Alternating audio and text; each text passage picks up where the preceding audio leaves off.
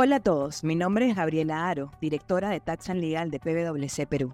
Hola a todos, mi nombre es Katarzyna Donimborkowski y soy directora de Tax and Legal de PwC Perú. Bienvenidos a un episodio más de Infocus, el podcast donde desarrollamos las normas y jurisprudencias más importantes en materia tributaria y aduanera. Y también analizamos las normas legales y noticias más importantes y su impacto en las empresas. Hola Gaby, ¿cómo estás? ¿Qué tal, Kitty? ¿Cómo estás? Bien, después de un pequeño Un periodo. pequeño periodo de receso. Y así todo, no han habido muchas normas, o por no decir, no ha habido, no han habido nuevas normas. Tuvimos un paquete a fin del 2023 y este enero y esta primera mitad de febrero vienen eh, sin producción normativa tributaria. Algunas cosas que comentar igual, algunas casaciones. Sí, principalmente creo que lo que más ha salido son casaciones, ¿no?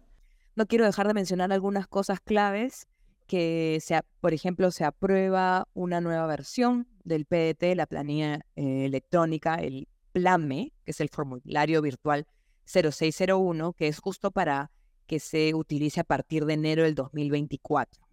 Sí, importante mencionar que se ha adecuado eh, la UIT, ¿no? Respecto del, pla- del plan anterior al, al actual, solamente se ha actualizado el- la UIT. Por otro lado, Gaby, se publicaron los días no laborables a nivel nacional durante el año 2024, eh, los cuales son considerados hábiles para fines tributarios, principalmente son aplicables para el sector público, el sector privado se puede adscribir si es que así lo desean. No obstante, este año hay un montón de feriados, feriados para todos. Claro, en los feriados nacionales ya habían bastantes. Ay, el año pasado salieron dos o tres, mm, no sé si exactamente dos o tres nuevos. Lo que pasa es que algunos de ellos cayeron sábado o domingo y no nos dimos cuenta, pero este año, este año tenemos un montón de, días feriados. Eh, hay que tenerlo en consideración también para nuestro planeamiento de, de vacaciones. Sí, estos días que se han publicado, estos días no laborables, como dices, no son feriados, o sea, cuando estemos calculando, por ejemplo, plazos, vencimientos, eh, estos deben de considerarse como días hábiles para fines tributarios. Esto se publicó justo ahora en febrero del 2024, el 1 de febrero del 2024. Importante tener en cuenta, pero más importante todavía, estos días son considerados hábiles, así que para la contabilización de plazos hay que tenerlos en cuenta. Sí, bien importante. Entonces tenemos días no laborables considerados hábiles para fines tributarios dados mediante Decreto Supremo 011-2024 PSM y después tenemos los feriados que sí son eh, inhábiles para fines tributarios y que también tenemos un montón. Eh, hay que ir a, a ver cada una de las leyes, pero eh, este año tenemos más de lo que los años anteriores. comentar en este episodio algunas casaciones eh, de interés en materia tributaria, ¿no? Una de las primeras que yo quiero comentar es una casación que es la 19941 del 2023, que está relacionado al tema de precios de transferencia, que como sabes es el tema en boga ahorita en el materia tributaria, ¿no? Y es el futuro también, desde mi punto de vista es el futuro del derecho tributario, Sí. es decir, cuando todo esté automatizado, yo creo que el tema del precio de transferencia va a ser el tema central en, en materia tributaria. son los cambios más recientes que han habido también, o sea, todos estamos alineándonos al, al modelo OSD en lo que es aplicación de normas de precios de transferencia, así que me parece muy interesante tener ya desarrollo jurisprudencial de la aplicación de estas normas de precio de transferencia. ¿no? En este caso, esta casación eh, se refiere al ajuste que se hace del valor de mercado ¿no? por aplicación de normas de precios de transferencia, que como tú sabes, la ley del impuesto a la renta exige que las transacciones entre partes relacionadas y también con las de paraísos fiscales ajusten las retribuciones de las transacciones a su valor de mercado. Es- Específicamente cuando de no ajustarlas habría un perjuicio al fisco, ¿no? Entonces, ¿qué cosa, qué comenta esta casación? Habla de la aplicación de la moneda funcional, ¿no? Y la Corte Suprema se pronuncia sobre el ajuste de valor de mercado que deben de hacer las compañías por aplicación de precios de transferencia y por aplicación de la moneda funcional. ¿Qué dijo la, Corte Suprema? Lo que dijo la Corte Suprema es que en el caso de precios de transferencia, ¿no? En donde lo que uno hace es un análisis de comparabilidad, en donde se busca determinar que las operaciones entre partes vinculadas se haya realizado valor de mercado, es necesario, ¿no es cierto?, encontrar operaciones que estén en condiciones iguales o similares, ¿no? Para, y para llegar a esa comparabilidad de qué hubieran hecho dos entidades, digamos, no relacionadas, uno necesita hacer ajustes para efectivamente tener un comparable, ¿no? Y la administración tributaria está facultada para también hacer los ajustes para llegar a este valor de mercado, ¿no? Entonces, lo que dice la Corte Suprema es que esta facultad discrecional que tiene la administración tributaria de hacer ajustes a los comparables, es decir, las referencias que, que, tienen eh, terceros eh, respecto a esa transacción, eh, tiene que hacerlo de manera, por supuesto, razonable, ¿no? Y lo que, ¿Por qué? Porque la idea es comparar cuál es la utilidad de, digamos, de una sociedad con otra, ¿no? Entonces, ¿qué pasaba acá en este caso? Digamos, ¿cuál es el tema materia de controversia? Es que la compañía respecto a la cual se analiza lleva sus estados financieros en, otra moneda distinta a los soles. Si no me equivoco, es dólares. Esa es su moneda funcional. Y lo que la SUNAT había pretendido hacer era hacer los ajustes en función a moneda nacional y no la moneda eh, funcional, que era el dólar, ¿no? Entonces, lo que, lo que dice la Corte Suprema es que los ajustes que haga la Administración Tributaria no pueden ser de tal índole que eliminen los ajustes que a su vez hizo el contribuyente para lograr comparabilidad entre las operaciones o las empresas comparables, ¿no?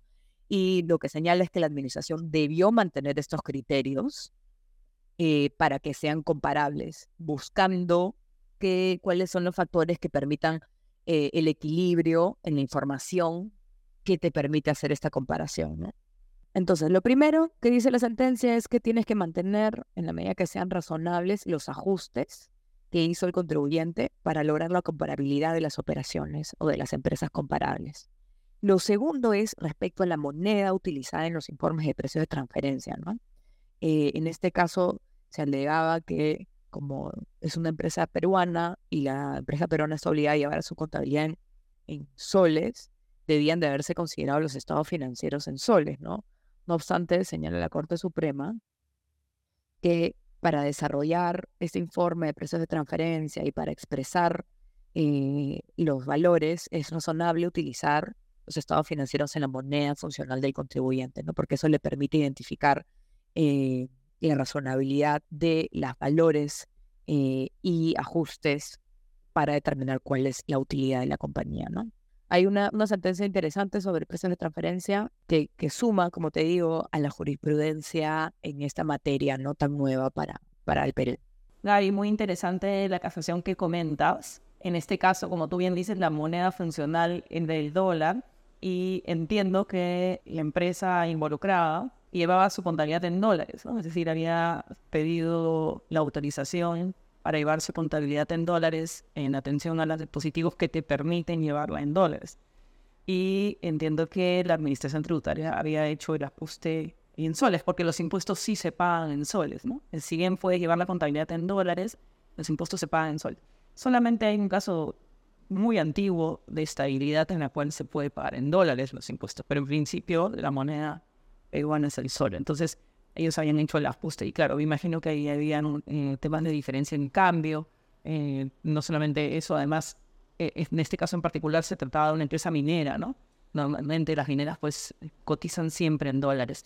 Y las transacciones con sus partes relacionadas son en dólares. Entonces, un poco algo que me parece clave aquí es que la Corte Suprema habla de la razonabilidad, ¿no? Es razonable que los estados financieros que han servido para desarrollar el informe de precios de transferencia, que es el que fija si está a valor de mercado o no, hayan sido eh, expresados en dólares también. ¿Para qué? Para determinar sus márgenes, para determinar sus, sus ratios, ¿no? Entonces, creo que acá algo bien importante es, en la medida que lo que estamos buscando es comparabilidad este, entre, entre las relaciones, entre las transacciones entre partes relacionadas y las que tendrían terceros, ahí es clave que haya mucho juicio, mucha razón, razonabilidad precisamente de cuáles son los ajustes, de cuáles son las variables que tomas, ¿no? No debería ser algo tan tan eh, esquematizado. ¿no? Sí, Gaby. Bueno, otra casación interesante que ha salido en estos días es la 18629 del 2023 sobre el crédito fiscal, Gaby.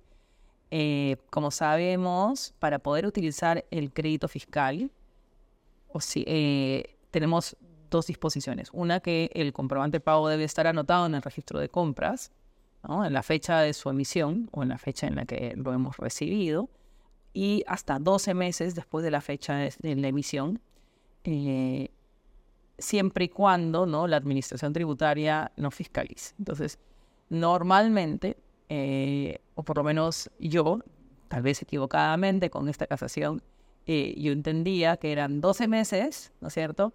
Pero esos 12 meses se reducían en caso de que te fiscalizaran previamente, ¿no? Es decir, dentro de esos 12 meses. Eh, la Corte Suprema ha establecido un criterio distinto y ha, señalado que el crédito fiscal se puede utilizar en el momento, siempre y cuando se anote en el momento de su emisión o en la fecha que lo hayas recibido, siempre y cuando lo hagas dentro de los 12 meses o antes que la eh, zona te fiscalice. Entonces podrías anotarlo con posterioridad a los 12 meses. Eso es lo que dice esta casación. Sí, a ver, para, para, para poner un poquito en contexto esta, este pronunciamiento, que la verdad yo no había visto un pronunciamiento, no sé si tú, similar de la Corte Suprema con relación al uso del crédito fiscal. Es más, creería que en el pasado eh, se habría pronunciado más en el sentido del Tribunal Fiscal y Sunat, en donde pasado los 12 meses ya no hay forma de tomarte el crédito fiscal. ¿Qué, ¿Qué, es lo que pasa aquí? Es un contribuyente que impugna la resolución del Tribunal Fiscal, que confirma la denegatoria del crédito fiscal ¿no? y confirma resoluciones de intendencia que desconocen el crédito fiscal. ¿Por qué? Porque eran comprobantes de pago del 2014 anotados en el 2018 y en una fiscalización del 2019, es decir, anotó los comprobantes de pago que le dan este crédito fiscal que reclama, pasado los 12 meses, pero antes de que venga la Administración Tributaria a fiscalizar esos periodos. Que esto cómo llega a la Corte Suprema, quien impugna y quien pone el recurso de casación es la SUNAT y el Tribunal Fiscal, justamente contra la sentencia de vista de segunda instancia que había que le había dado la razón al contribuyente y le había permitido y había eh, exigido que se le reconozca el crédito fiscal por estas anotaciones. En esta sentencia de casación, la Corte Suprema lo que, lo que hace es una, un análisis, digamos, de las distintas reglas, de, las distintas partes de la ley y el reglamento que regulan el uso del crédito fiscal. ¿no? Gaby, a mí eh, me parece esta casación muy importante porque basa ¿no? su posición en la naturaleza del IGB. En todo caso, el que tú te equivoques eh, eh, o te demores, porque no solamente es equivocación, sino te demores por X, Y o, Z motivos, no debería implicar la pérdida del crédito fiscal. En todo caso, deberían haber, debería haber alguna multa eh, tasada, es decir, con un cierto monto por hacerlo, porque el que te desconozca el crédito fiscal en el IGB convierte al IGB de un impuesto indirecto en un impuesto directo.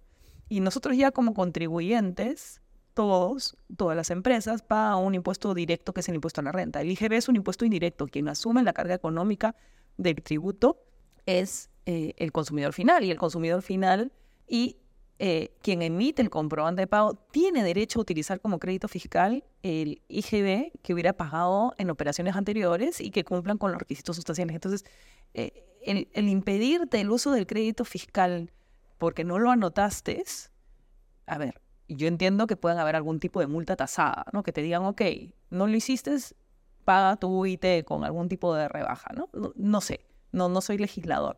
Pero el impedirte el crédito fiscal implica convertir completamente el impuesto, el IGB, que es indirecto, en un impuesto directo.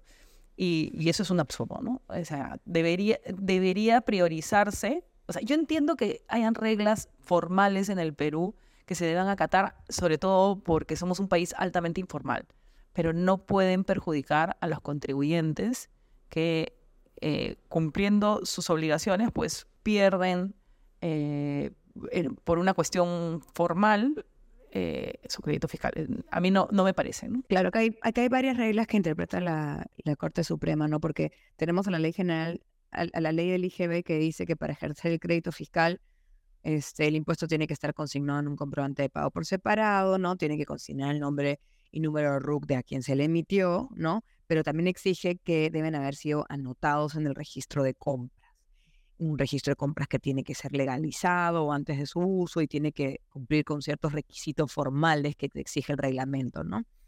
Eh, y, lo que, y, pero otra, otra de las, de las, digamos, de las normas que creo que la clave aquí en la interpretación de la Corte Suprema es que eh, la ley señala que el incumplimiento o el incumplimiento parcial, tardío o defectuoso de los deberes formales relacionados con el registro de compras no implicará la pérdida del derecho al crédito fiscal, que es justamente lo que tú mencionas, ¿no? El incumplimiento de obligaciones formales no debería generar la pérdida y lo dice la ley, ¿no? No implica la pérdida, ¿no?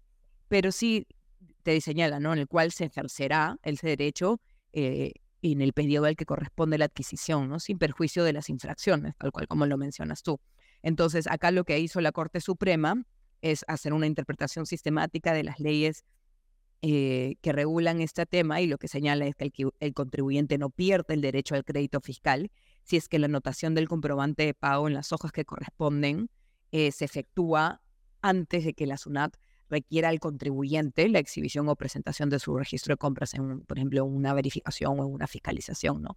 Digamos, lo que el, agregado que, que hace la Corte Suprema es decir que lo puede hacer en el mes de la emisión, en los 12 meses siguientes a la emisión del comprobante o hasta antes que la administración tributaria requiera al contribuyente la exhibición y o presentación. Entonces... Creo que, siguiendo la lógica, no sé si lo pusiéramos en una premisa lógica, en realidad es, lo tienes que anotar antes que la SONAT venga. O sea, ya no importan los 12 meses. Este no es un precedente de observancia obligatoria como hemos visto en otros casos. Pero ahí viene la duda, Gaby, si es de obligatorio cumplimiento teniendo en consideración eh, la, eh, la, casación que dice que todas las casaciones son de observancia obligatoria. Lo que nos lleva a comentar esa tercera casación. Sí, pero... también recientemente publicada. Efectivamente. Y bueno, esto ya lo hemos comentado antes, hemos, habíamos identificado el problema que, que había con las sentencias de la Corte Suprema, con los precedentes vinculantes de la Corte Suprema en temas tributarios, siempre nuestro disclaimer ha sido, bueno, recuerden que en muchos casos la SUNAT y el Tribunal Fiscal no siguen los precedentes vinculantes de la Corte Suprema. En este contexto, la Corte Suprema ha dicho sí deben de, eh, digamos, acogerse a los criterios vinculantes. Es más, la sentencia incluso es un poco más amplia, ¿no?